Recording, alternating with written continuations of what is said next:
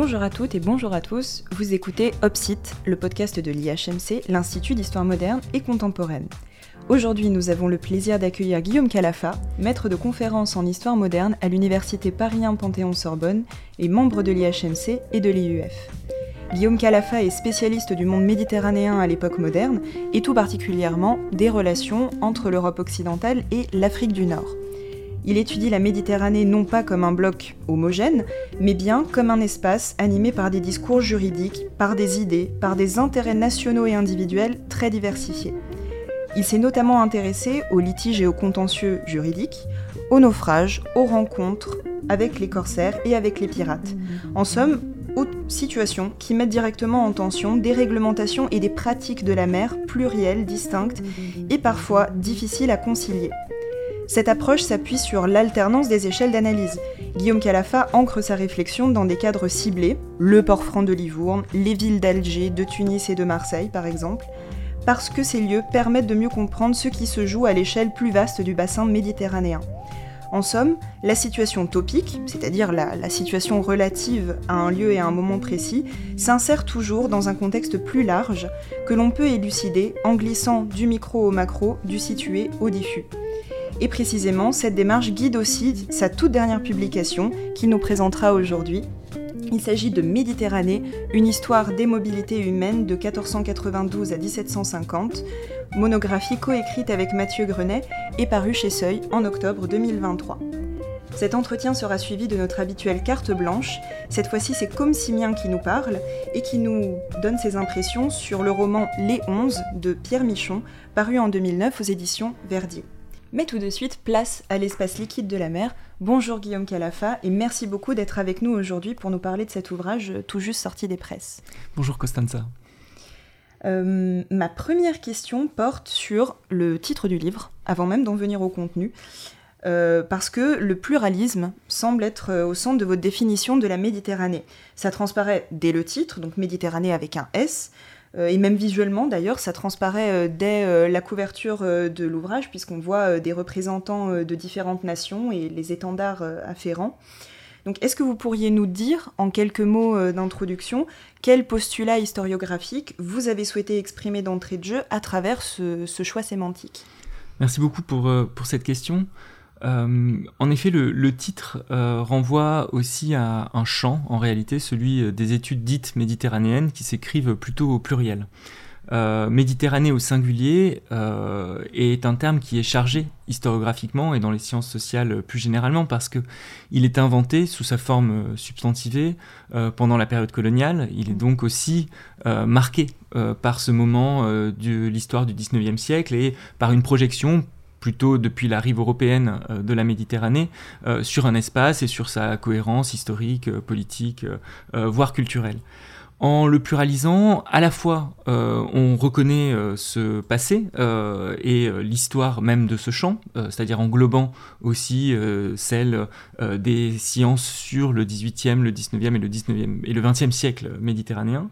Et dans le même temps, on prend en charge avec mon co-auteur Mathieu Grenet euh, l'idée que euh, eh bien, euh, la Méditerranée est constamment le fruit d'une tension mmh. entre unité et diversité. Et cette diversité qui s'est exprimée euh, euh, dans euh, l'historiographie des 20-30 dernières années, qui soutiennent notamment le fait que de nombreuses micro-mers sont intensément connectées dans cet espace, cette diversité nous incitait à pluraliser les situations, à penser l'espace méditerranéen comme un kaléidoscope, c'est-à-dire comme un espace qui, en fonction effectivement des observatoires que l'on décidait de prendre, des situations euh, précisément euh, à la fois sociales, politiques et démographiques que l'on reconnaissait, eh ces situations, ces observatoires donnaient un, espace différent, plastique, multiple. Et c'est cette multiplicité qu'on essayait de mettre en avant.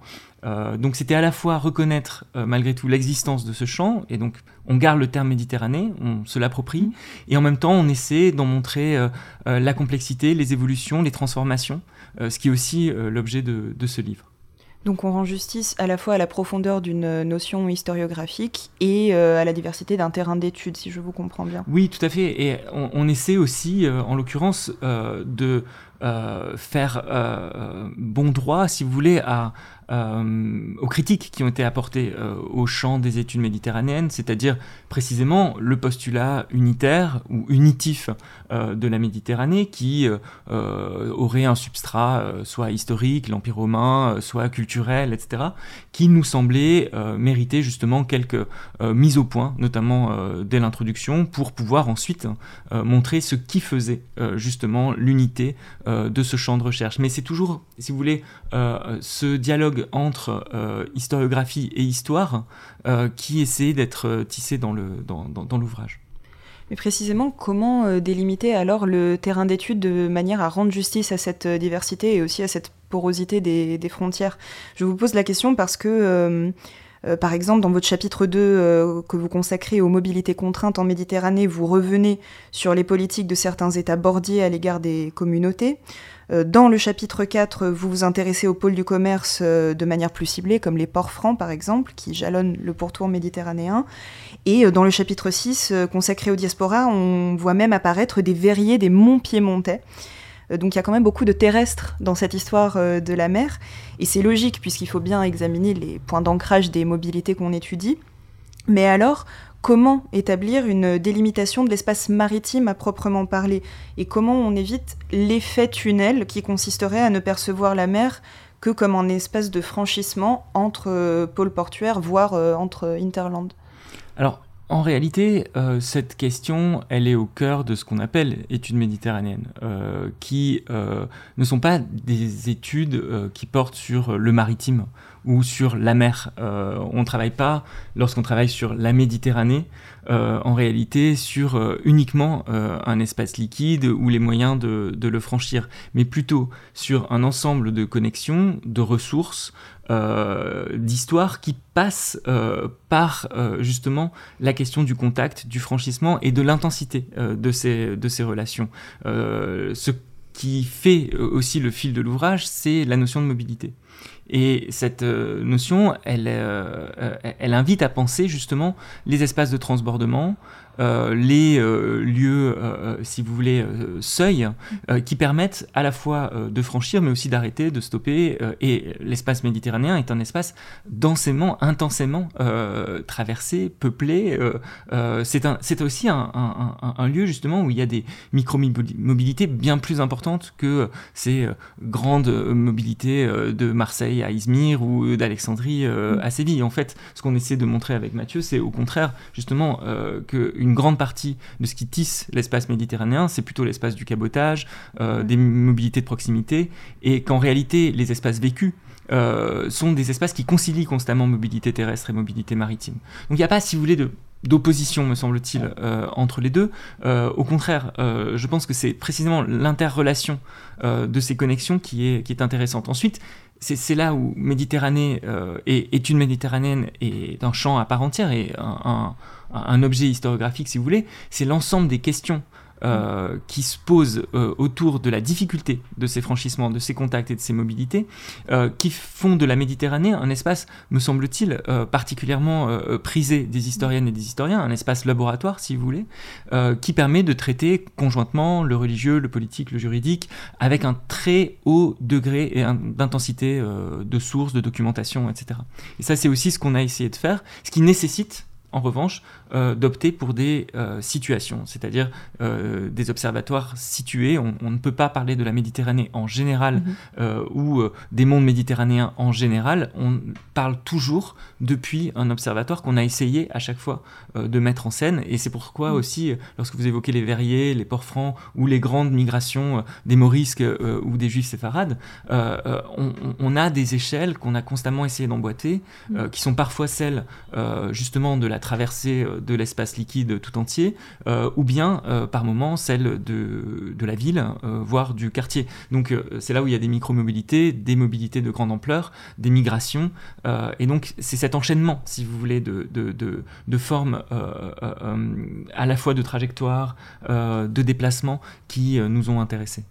Et pour avoir un exemple de ce que peut être une trajectoire, un déplacement qui puisse permettre à l'historien d'exercer une certaine montée en généralité, vous nous avez apporté aujourd'hui une source euh, dont nous donnons lecture euh, maintenant, et euh, ensuite vous voudrez bien peut-être nous donner une petite explication de ce dont il s'agit. L'an 1716, le 13e jour de juillet, avant midi, par devant nous, chancelier du consulat de France à Alger, sous-signé et témoin ci-après nommé, est comparu en personne le capitaine Victor Guérin de la Ciotat, commandant le vaisseau le Jérusalem du port de 5000 quintaux, ou environ poids de Marseille, étant présentement ancré au port de cette ville, muni et équipé de tout ce qui est nécessaire pour naviguer, lequel a reconnu et confessé avoir nolisé comme par ses présentes, il nolise à Sidi Hadji Boaziz, Sidi Hadji Saïd Ben Bousselema et Hadji Mahmed Wakil, présents et acceptant le dit vaisseau pour aller d'ici à Tunis, à Sousse et à Alexandrie, d'où le dit capitaine reviendra s'il trouve de quoi charger promptement, soit pour Fax, Sousse, Tunis ou Alger, moyennant quoi les dix nolisataires lui paieront la somme de 2500 piastres effectives, et le dit capitaine est obligé de payer tous les frais d'ancrage, consulat et estivage, sans être tenu d'aucune autre dépense. Mais si le dit capitaine arrivait trop tard à Alexandrie, de sorte qu'il ne lui fut pas possible d'entreprendre le voyage susdit afin de pouvoir être de retour au dit Alexandrie pour pouvoir embarquer les Hadjis à leur retour de la Mecque, les dinolisataires permettent au dit capitaine de faire un voyage pour son propre compte avec son dit vaisseau, à condition qu'il se rendra au dit Alexandrie autant qu'il lui sera prescrit par les dinolisataires, afin de pouvoir arriver à temps pour embarquer les susdits Hadji, tant pour Sfax, Sousse, Tunis ou Alger, que pour Tétouan, moyennant quoi ils seront obligés de payer au dit capitaine la somme de 3000 piastres sévillanes et mexicaines courantes. Nota que les fêtes et dimanches ne seront point comptés dans la susdit Sestari.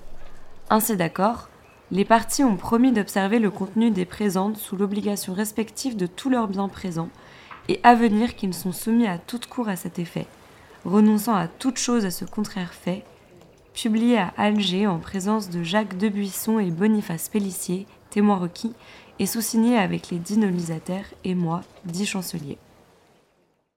Mais attendez, là on nous parle de euh, contrats de Noli, donc en quelque sorte des contrats de location de vaisseaux. On nous parle de garantie euh, en monnaie, donc en piastres. On nous parle de l'estari, en quelque sorte le temps que prend euh, l'embarquement d'un navire. Donc de choses très techniques qui vont complètement à l'encontre de toute idée reçue qui consisterait à croire que on se meut en mer, en Méditerranée, en toute sérénité, sans contrainte et mu exclusivement par l'esprit d'aventure. Ah, ça, c'est certain, oui. En effet, euh, on, est dans un monde où euh, les formalités jouent un rôle absolument décisif. Alors, elles ne sont pas toujours archivées, justement parce qu'à l'issue d'un voyage, euh, il n'est pas toujours nécessaire de garder toutes les formes des contrats, tous les documents de papier qui servent à identifier les personnes, les choses et les marchandises.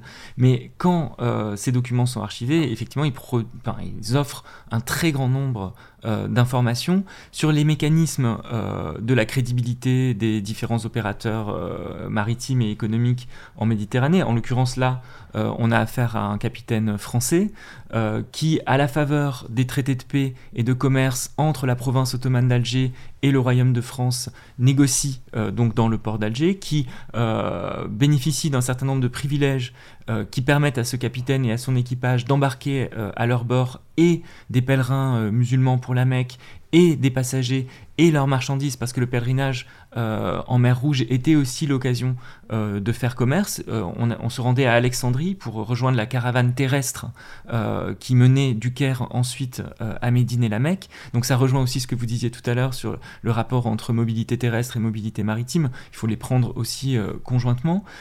et on voit en effet tout un certain nombre de clauses.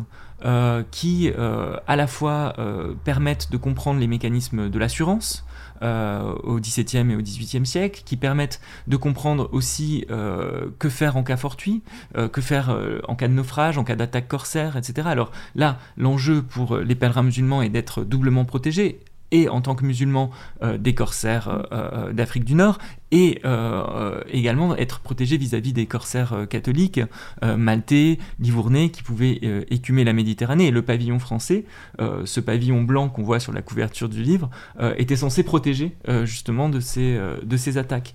Donc euh, l'enjeu euh, aussi est de comprendre cet ensemble euh, de formalités, de documents, de production de papier avec lesquels eh bien, les voyageurs toute forme de voyageurs d'ailleurs, qui pouvaient être marchands, euh, religieux, euh, de tourisme aussi, on commence à, le voir euh, au XVIIIe siècle, comment ces voyageurs justement voyageaient avec des documents qui permettaient de les identifier? Une des craintes majeures de, ces, de ces personnes en déplacement, si vous voulez, était de ne de perdre leur papier. C'était vraiment quelque chose de, terrible et on, le lit dans un certain nombre de, récits où lorsqu'il y a des litiges justement, on voit parfois des, des, des personnes qui, qui disent que la pire chose qui peut arriver, effectivement, c'est de ne pas être identifié ou d'être mal identifié. Mm. Euh, et donc, euh, parfois, donnant lieu à des euh, situations extrêmement précaires, difficiles, en l'occurrence la captivité, parfois justement des, des méprises mm. aussi, qui font de l'espace méditerranéen, parmi d'autres, c'est pas le seul, hein, j'ai pas du tout envie de, de, méditerraniser toutes les questions, mais en l'occurrence, un des espaces très intéressants, me semble-t-il, de l'histoire de l'identification, euh, de l'histoire de la paperasse administrative, euh, de l'administration de l'identification aussi, et on voit dans cet espace justement des, des, procédures extrêmement sophistiquées. Si on ajoute l'élément sanitaire, mmh. euh, elle est sans doute euh, une des régions motrices euh, en matière d'identification des personnes, de vérification des mobilités, de contrôle euh, aussi des mobilités, parmi les plus importantes de l'histoire de l'humanité. Et là, je n'hésite pas à exagérer un peu. Voilà. Mais quand vous parlez d'enjeux sanitaires, vous voulez dire par exemple les procédures de mise en quarantaine des, bâtiments, euh, ce genre de choses pour se prémunir de, la peste et autres euh, maladies, c'est ça? Absolument, donc là on, l'évoque aussi dans, dans, le livre, ces mobilités euh, étaient contrôlées en Méditerranée, dans le sens est-ouest, nord-sud, etc., précisément pour des questions bien souvent sanitaires, parce que la peste est endémique mm. dans l'espace méditerranéen, et donc se mettent en place, notamment dans l'Adriatique, puis ensuite le modèle va essaimer, tout un certain nombre euh, de procédures, le, le, lazaret, la quarantaine, euh, tout un certain nombre de patentes aussi euh, qui servent à identifier justement la nature des mobilités, l'état sanitaire d'une place, l'état sanitaire d'un navire, l'état sanitaire justement d'un équipage aussi, avec parfois des failles, et des failles terribles, si l'on pense par exemple à, à la Grande Peste de Marseille de 1720 ce que je, ce que j'ai du mal à saisir, c'est que euh, quand un capitaine se promène avec euh, sa patente de navigation euh, et ses papiers d'identité, c'est certes très laborieux et minutieux, mais entre guillemets, c'est aisé de le retrouver en Méditerranée et de le, et de le repérer. Si bien d'ailleurs que beaucoup de, de, de, plateformes de données en ligne ont vu le jour qui collectent justement les informations liées aux trajectoires des individus mais comment retracer l'action des personnes qui, quant à elles, euh, misent précisément sur euh, le caractère secret, en tout cas discret, de leur déplacement, et je pense évidemment aux pirates et aux corsaires, parce que pour le coup, c'est des flux illicites, voire euh, illégaux, qui doivent laisser des traces beaucoup plus lacunaires. Donc comment on les retrouve, et puis comment aussi on échappe à la lecture qui en est faite par les acteurs contemporains qui eux-mêmes ont parfois des faits une lecture un peu biaisée. Là, je pense par exemple au fait que euh, la guerre contre le Turc soit parfois brandie euh, par des navigateurs chrétiens pour justifier euh, leurs revendications de juridiction qui, dans les faits, n'ont absolument rien à voir avec, avec la défense de la foi. Alors là, vous, vous posez tout un, tout un nombre de questions en réalité euh, très intéressantes parce que, alors la première déjà sur, sur la, les, les, bases de données euh, qui commencent à, à, se multiplier, euh, qui permettent de tracer des trajectoires de navires. c'est assez intéressant parce que on, on, va utiliser pour ça le port d'attache, la bannière, l'étendard, vous en savez quelque chose, le pavillon, et les ports d'arrivée, les étapes, les escales, etc. Dès que euh, on étudie euh, dans le détail euh, la nature de ces trajectoires, la nature de ces déplacements, l'obtention, les mécanismes d'obtention du pavillon, on se rend compte qu'un navire dit français ne l'est pas forcément, qui peut être génois, vénitien, qu'il est maquillé, etc. Donc déjà, prudence avec, ce qui peut sembler être simple. Parce que précisément, il y a tout un empilement euh, de tâches et de formalités qui permettent aussi euh, de contourner un certain nombre de règlements. Et ces règlements, euh, généralement réitérés, répétés, montrent l'inefficacité aussi des administrations à contrôler, à gérer ces mobilités en fonction de ses propres normes. Donc ça, il y, y, a quelques décalages, si vous voulez. Ensuite, euh, entre piraterie et course, il y a quand même là une énorme différence et les corsaires sont très documentés. Très documentés par les patentes euh, qu'ils obtiennent, euh, par les mécanismes d'adjudication ou de main levée des prises qui nécessitent des jugements, etc. Donc tracer par exemple une, une entreprise corsaire, c'est assez facile dans les sources. on a généralement des mécanismes, des journaux de bord, tout un certain nombre de choses qui permettent de suivre à la trace le, cas des, pirates, et on peut ajouter à côté des pirates les contrebandiers euh, ou euh, justement les navires euh, maquillés dont on a conservé la trace archivée, eh bien ce cas-là est assez intéressant parce que c'est plutôt celles et ceux qui se sont fait prendre dont on a aujourd'hui la trace. C'est-à-dire que on va généralement réussir à suivre des opérations commerciales qui se enfin, se sont bien passés. Euh, là, c'est les premiers et seconds cas pour les corsaires ou pour euh, les transactions maritimes euh, officielles, entre guillemets. Lorsqu'il y a des, un certain nombre de fraudes qui apparaissent dans la documentation, c'est précisément qu'il y a un accident, une anomalie, que le pirate, le contrebandier se sont fait prendre. Et là, c'est assez intéressant aussi parce que ça dit quelque chose généralement des documentations. Et ça montre que, euh, effectivement, euh, ces traces secrètes dont vous parliez, c'est-à-dire une façon de ne pas se faire prendre, une façon mm. de contourner euh, les, les, réglementations, enfin, toutes ces opérations-là nous échappent.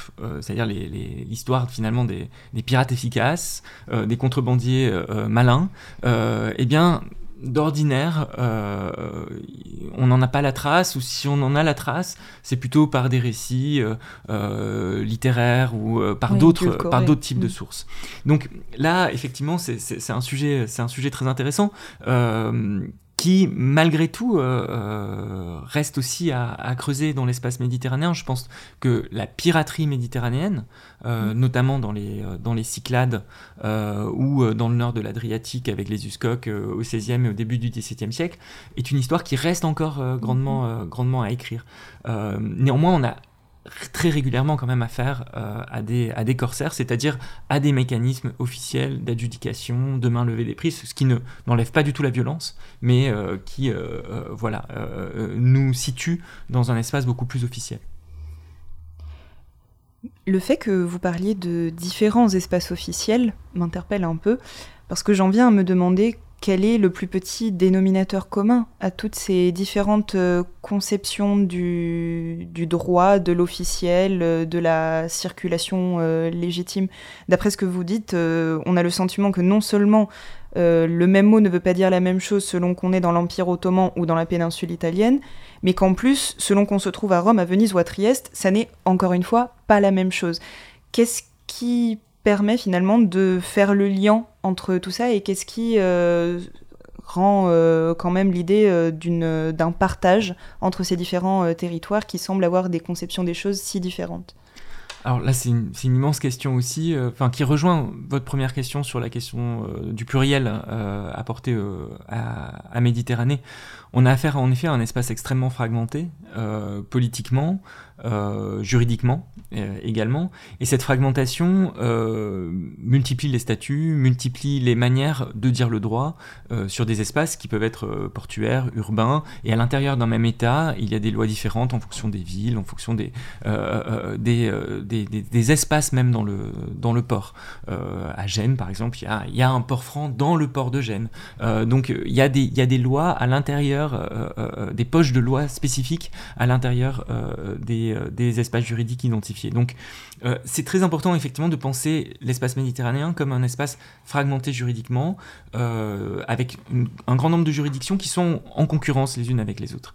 Il y a néanmoins euh, un certain nombre de socles juridiques communs qui peuvent passer par les traités de paix et de commerce, donc par la diplomatie et par un certain nombre de règles communes en matière de navigation et de formalisation des, procédures, par exemple. Il y a un certain nombre de procédures communes euh, aussi. Euh, alors là, parce que le nombre de coups à jouer sont relativement, est relativement limité, euh, c'est-à-dire pas 100 000 manières d'adjuger une prise ou de, au contraire la contester. il y a des demandes de droit partout euh, en Méditerranée qui mobilisent un certain nombre de catégories. Et ces catégories, elles euh, renvoient parfois euh, au droit romain, parfois au droit civil, parfois aux normativités islamiques, et elles peuvent être traduites. Et ces opérations de traduction sont très intéressantes, parce qu'elles montrent justement, non pas forcément des demandes de droit commun pour l'ensemble de la Méditerranée, mais au contraire de, de reconnaissance des droits particuliers. Mhm. Et la question des différentes procédures qu'on trouve dans cet espace consiste justement à penser euh, des moyens de permettre ces revendications de droits, de permettre la reconnaissance euh, de ces droits.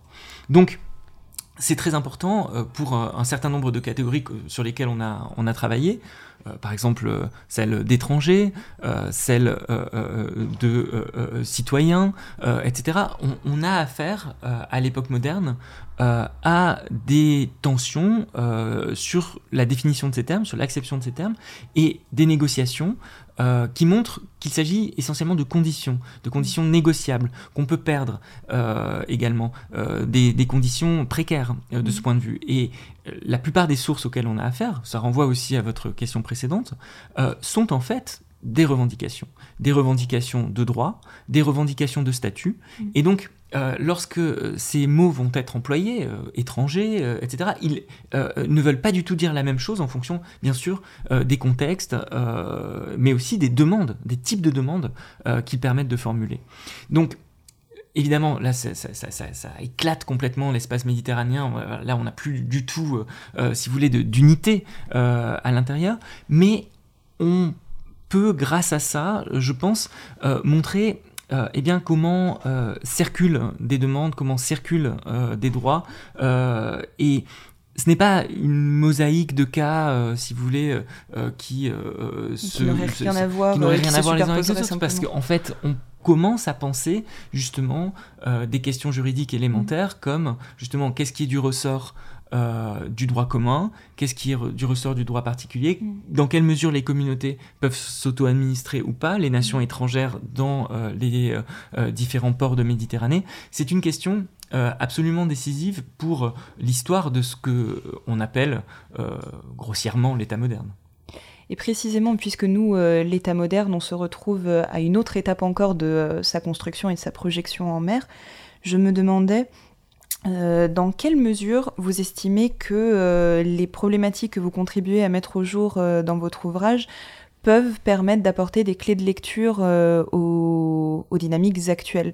Parce que de fait, la, gestion des mobilités humaines en Méditerranée reste évidemment un enjeu extrêmement ancré dans l'actualité. Ça suscite des débats constants dans l'opinion publique en ce moment, et pas seulement en France, mais en fait dans tous les États bordiers de la Méditerranée. Le but de l'historien n'est évidemment pas de, euh, donner euh, euh, des, opinions personnelles sur ce qui se joue actuellement à la lumière de ces recherches, mais quand même, est-ce que vous pensez qu'il y a des notions, par exemple, tirées de votre travail, qui peuvent permettre d'éclairer ce qui se passe dans notre monde d'aujourd'hui? Alors, je pense que, hum, en effet, quand on travaille sur l'espace méditerranéen, on est assez sommé par l'actualité de comprendre un certain nombre de processus euh, qui, dans notre cas, est, bien souvent, euh, quand on travaille sur l'époque moderne, euh, un peu obscurci par le 19e et le 20e siècle, c'est-à-dire par la période coloniale, mm. et la difficulté de penser le précolonial, la difficulté de ne pas aussi tout lire en fonction de 1830, de la conquête d'Alger, et d'un processus qui mènerait inéluctablement à cela. Donc on a essayé, avec Mathieu Grenet, euh, de penser euh, un espace euh, beaucoup plus paritaire. Entre Empire ottoman et Europe occidentale, où la question des équilibres politiques, militaires, diplomatiques était omniprésente. Mhm. Cet équilibre, il permet de penser la frontière en Méditerranée, il, il, permet de penser justement toutes les procédures qui permettent de faire frontière ou au contraire de, les, de les franchir. il permet de remiser aussi, je pense, assez clairement l'idée de choc des civilisations. Euh, qui a pu être euh, brandi euh, notamment après le, 11 septembre 2001 et, les études méditerranéennes ont été marquées par, par cette opposition binaire entre islam et chrétienté. Donc là, on présente une, Méditerranée beaucoup plus complexe, beaucoup moins binaire mmh. précisément. et ensuite, effectivement, si l'actualité joue un rôle très important, je pense, dans notre recherche, c'est plutôt par les types de sujets qu'elle nous invite à penser. Euh, c'est pas par les réponses. Euh, je pense qu'on n'est pas là pour euh, voilà dire euh, nécessairement que l'histoire va nous aider à mieux comprendre la situation de Lampedusa il y a quelques mois. en revanche, de montrer ce qu'était par exemple, les droits humains au XVIIe et au XVIIIe siècle, les questions qui se posent autour de civilisation et barbarie à cette époque-là je pense qu'elle renseigne quand même sur euh, des euh, positionnements euh, politiques, idéologiques, en tension, dont la Méditerranée a été déjà le théâtre. et finalement, ce que ça dit de notre actualité, je crois, c'est précisément que on n'a pas beaucoup avancé.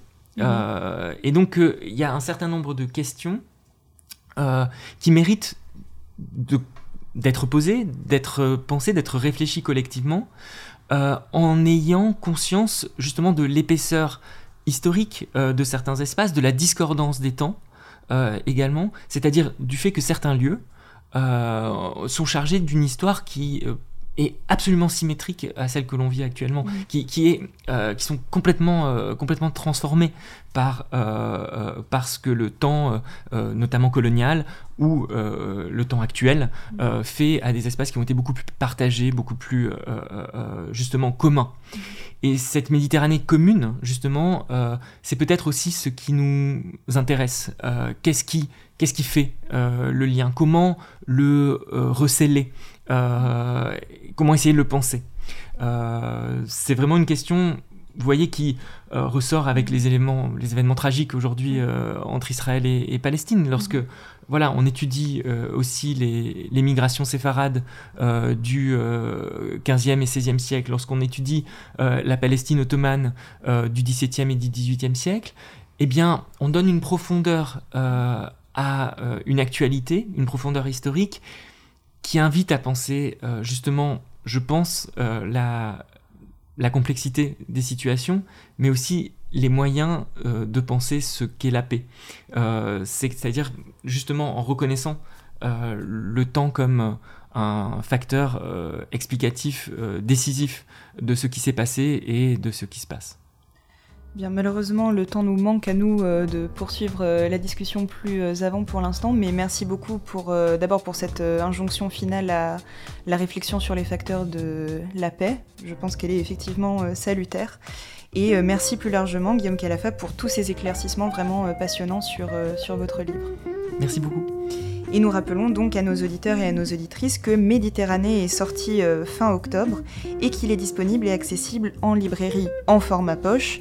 Euh, chez Point et non pas chez Seuil, puisqu'on me dit dans l'oreillette qu'entre-temps, euh, des événements éditoriaux ont fait que les deux maisons euh, ne sont plus officiellement une seule et même chose.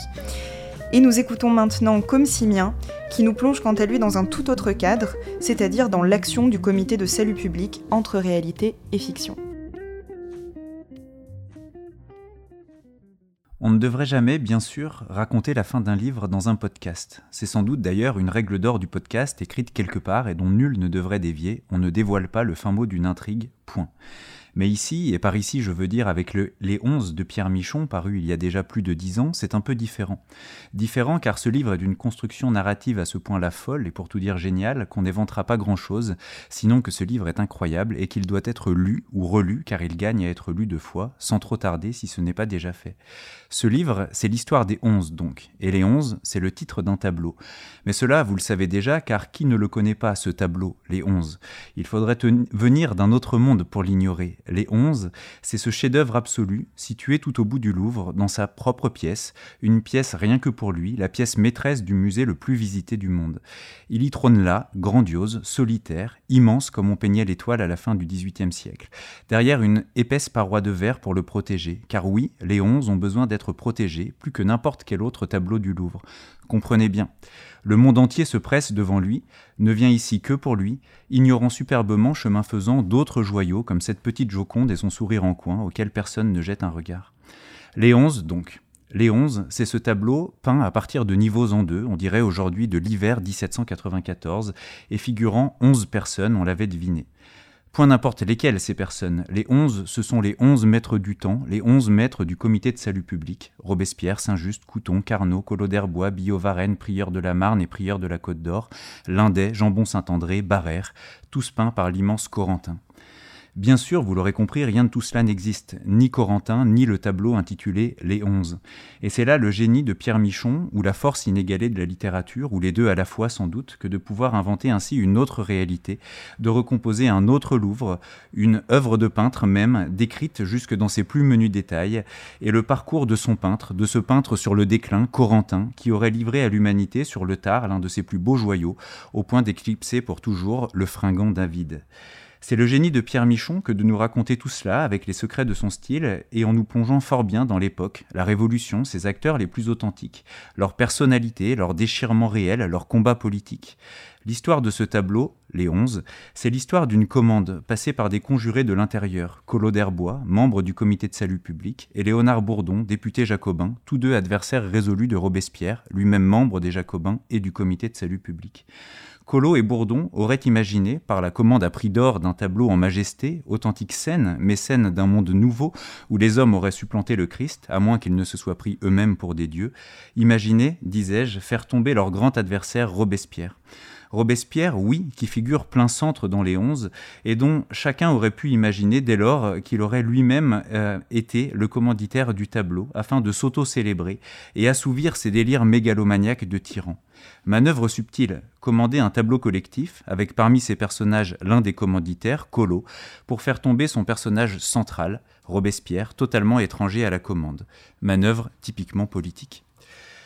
Le moment essentiel du roman, c'est celui de la commande, en plein cœur de l'hiver 1794, Corentin est amené à travers les rues de Paris de nuit dans l'église Saint-Nicolas-des-Champs, siège de la section des Gravilliers, cette section où Bourdon, l'autre commanditaire, faisait la pluie et le beau temps. C'est là, dans l'ancienne sacristie de l'ancienne église, qu'on le paye beaucoup pour peindre les. Ici, la littérature interpelle l'historien. Elle l'interpelle par son aptitude à ranimer les lieux, les acteurs, à nous plonger dans le passé, à plus forte raison lorsqu'elle dit, avec cette force de résurrection qui lui est propre, une scène plausible, du moins dans son décor.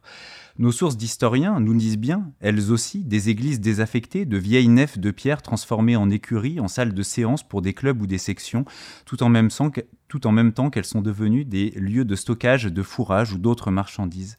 Mais nous autres, historiens, nous nous satisfaisons souvent du fait et de son énonciation, ne nous risquant guère ou très rarement à la description minutieuse des lieux, à l'évocation des décors, des paysages qui ont pourtant fait la vie, le quotidien, l'ordinaire, l'horizon de tant d'acteurs du passé. La littérature, elle, a moins de scrupules. Il est vrai que c'est sa fonction première, sa mission, de nous plonger dans son intrigue pour nous la faire vivre comme si l'on y était. Or, pour ce que nous en savons, Michon ne s'écarte point trop d'une atmosphère qui aurait bien pu, après tout, être celle d'un mois de Nivose, en l'an 2 de la République. Lisons. Il gelait à pierre fendre. Les étoiles claires brillaient dans la nuit noire. Ce n'était sûrement pas le grand manteau blanc bi qu'il portait, il, c'est Corentin le peintre, mais celui qu'on lui voit pendant les temps mythologiques, la houppe lande, couleur de fumée d'enfer, dont il est impossible de démêler si elle est noire, rouge, anthracite ou chocolat, et qui revient avec insistance sous la plume des mémorialistes. Les sans-culottes qui grelottaient dans leur guenilles, ils marchaient déjà vite, tous les quatre, par les rues désertes, lui dirent que c'était Léonard Bourdon qui voulait le voir. Il connaissait Bourdon, qui tenait la section voisine des Gravilliers. Il ne l'aimait guère. Ils montèrent un peu la rue du Temple, ils tournèrent à gauche. C'était bien à l'église ci-devant Saint-Nicolas-des-Champs qu'on allait, l'église Nicolas qui abritait la section des Gravilliers. On y était. Ils montaient déjà le petit degré, les portes étaient grandes ouvertes. Ils contournèrent sous le porche les cloches qui avaient été descendues mais pas encore conduites à la fonderie, les breloques monstrueuses du Père éternel, muettes. La nef était glaciale et dépouillée de tout objet de culte. Bourdon, qui était très occupé de défanatisation et de régénération, avait jeté à la voirie tout ce qui ne pouvait se fondre ou réemployer. Ils traversèrent vivement tout l'édifice obscur jusqu'à l'abside. La lanterne découvrit contre le bas-côté de gauche une écurie improvisée avec de la paille étendue et un vague râtelier, où l'ombre de deux ou trois chevaux vivait. Ils ouvrirent tout près de l'écurie, dans ce mur de gauche, la porte de la sacristie, chauffée et éclairée par un bon feu de cheminée. La section s'était repliée là à cause du froid. On posa sur une grande table la lanterne du corps de garde qu'on n'éteignit pas. Il y avait dans la pièce un autre sans-culotte qui avait enlevé ses sabots et réchauffait à la flamme ses pieds nus. À l'arrivée de Corentin, il se leva. Il dit que Bourdon et les autres n'allaient pas tarder, et avec un regard entendu et un ton de familiarité déférente où un soupçon de raillerie redoublait la déférence, il ajouta qu'ils étaient là-haut. Corentin comprit qu'ils étaient aux Jacobins. Fin de citation. Vous y êtes? Dans quelques instants, Colo et Bourdon vont entrer. Ils passeront leur commande, noueront leur conjuration. Eh bien non, en fait, vous n'y êtes pas du tout. Vous n'y êtes pas car le narrateur finit par révoquer en doute la propre création du romancier. Après avoir décrit les lieux et la scène comme si c'était là l'histoire authentique de ce tableau génial dont nous savons par ailleurs qu'il n'existe pas, le narrateur en vient, mais bien des pages plus loin, à questionner cette scène dont nous savons depuis longtemps qu'elle n'a d'autre forme d'existence que littéraire je vous avais prévenu, la construction des onze est vertigineuse. Expliquons le propos, car il a son importance pour nous historiens. La scène de la rencontre dans la sacristie de l'église Saint-Martin-des-Champs est si fameuse dans le monde inventé par Pierre Michon que tout un chacun la connaîtrait. Elle serait, en somme, inscrite dans notre imaginaire collectif. Oui, mais ajoute le narrateur, c'est à Michelet que nous devons cette légende, cette ambiance nocturne et glaciale, cette église désaffectée, cette petite sacristie chauffée avec ses sans-culottes. C'est un Michelet inspiré qui aurait décrit tout cela en douze pages, en 1852, dans sa célèbre Histoire de la Révolution, livre on ne peut plus réel, lui. Michelet, alors, qui aurait fixé pour toujours le récit de l'aventure iconographique des Onze. Et n'est-ce pas génial, ça, dites-moi, non seulement d'inventer une œuvre et son peintre, mais encore des pages entières de Michelet Et mieux, de discuter ensuite de la véracité de ces pages de Michelet, de ces pages parfaitement inventées par le romancier lui-même. Vous me suivez? Une fable, le mot, est, lâché. L'historien Michelet, prenant ses rêves pour des réalités, aurait écrit une fable sur le passé. Une fable sur un passé lui-même fabuleux. Cette mise en abîme ouvre entre les lignes un espace de réflexion sur les rapports de l'histoire et de la littérature. Michelet prétendait, on le sait, et cela aussi c'est du réel, ramener les morts à la vie par son écriture, par sa force et son emphase. Ce que nous dit le narrateur des Onze, c'est que Michelet, l'aurait tant fait, cela, dans le cas du tableau de Corentin, qu'il en aurait projeté un peu trop de lui-même sur le passé jusqu'à le recouvrir de légende. Et voilà Michelet pris par là, au fond, où nous le prenons souvent, son style littéraire qui le déborde et l'emporte parfois, mais pris cette fois par la fiction elle-même et pour un passage de Michelet qui n'existe même pas, évoquant une toile qui n'existe pas davantage. Mais cela, on ne le comprend qu'après, après avoir lu l'histoire de la commande du tableau de Corentin. Plus tôt dans le livre, on lisait celle-ci comme si c'était l'histoire vraie de ce tableau imaginaire, et l'on en était d'autant plus convaincu que le propos était lui-même fort, emporté d'un style saisissant. En somme, on se sera fait avoir deux fois, voire trois, si on aura éprouvé, chemin faisant, le besoin de vérifier sur Internet que le tableau de Corentin était bien une fiction. Les mots qui nous avaient projetés dans le passé tremblent alors sous nos pieds et tout se voile. Le décor, les lieux, les formes, tout est contesté, tout est menacé par cela même qui les a créés, le roman. Au fond, le livre, par cet ultime retournement, nous met autant en garde contre Michelet que contre lui-même et, les agencements de la narration. Par là, les onze de Pierre Michon sont un vertige, tout autant qu'une invitation à réfléchir sur ce que sont l'histoire et la littérature, ce que peut l'une à l'autre, et vice-versa. Merci beaucoup d'avoir écouté Opsite, le podcast de l'IHMC.